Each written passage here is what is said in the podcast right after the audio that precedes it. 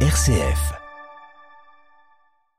On l'aura compris, le Covid nous réserve encore quelques surprises dans cette euh, pandémie qui est pour l'heure loin d'être achevée. On va dans les prochaines minutes s'interroger avec Jean Pruvot sur l'origine de ce mot flambé, vu qu'on parle à présent d'une flambée épidémique, une reprise épidémique.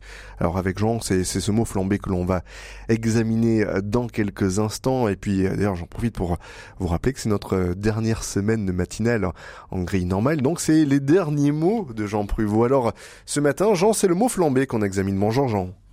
Oui, bonjour Simon. Alors flambé, voilà un joli mot à prononcer, hein, mais dont les idées véhiculées peuvent être contradictoires de la flambée dans l'âtre de la cheminée, qui nous réchauffe à la flambée des prix.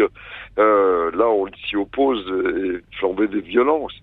Alors, lire les définitions des dictionnaires nous pousse presque toujours vers d'autres mots. Prenons par exemple ce dictionnaire prestigieux, le dictionnaire de langue française de Littré. Voici sa définition courte et sobre hein, du mot flambé, feu clair de bourré ou de javel. Alors, suivi d'un exemple attachant, faites une flambée pour nous sécher. Alors pas l'ombre ici hein, d'une allusion aux flambées qu'on redoute, celle des prix et celle de la violence. Oui, en effet, Jean, pourtant ce sens-là devrait déjà exister. Euh, de quand, en définitive, les, les, sens figurés euh, sont-ils là? Et au passage, est-ce que vous pouvez nous rappeler, Jean, ce que veut dire ces mots bourré et javel qu'utilise Littré? Alors, aucun doute, Simon, le sens négatif de la flambée existait déjà, mais Littré a sans doute préféré ne pas les voir. Et alors, que veulent dire les mots bourré et javel euh, associés à une flambée? Celle qui nous fait sécher. Alors, de fait, Littré nous renseigne à l'article qui correspond, en rappelant qu'une bourrée est d'abord l'assemblage d'un volume à peu près déterminé de menus branches.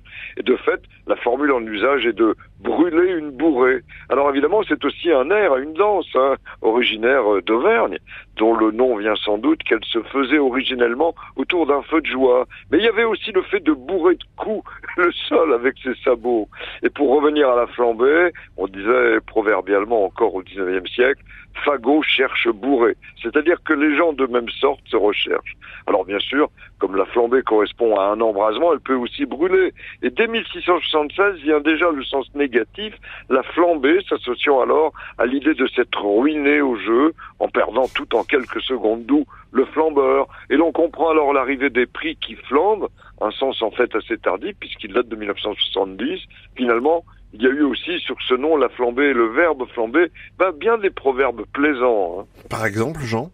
Alors, ce paradoxe soulevé par Albert Capu, euh, moins un cœur est sec, mieux il flambe.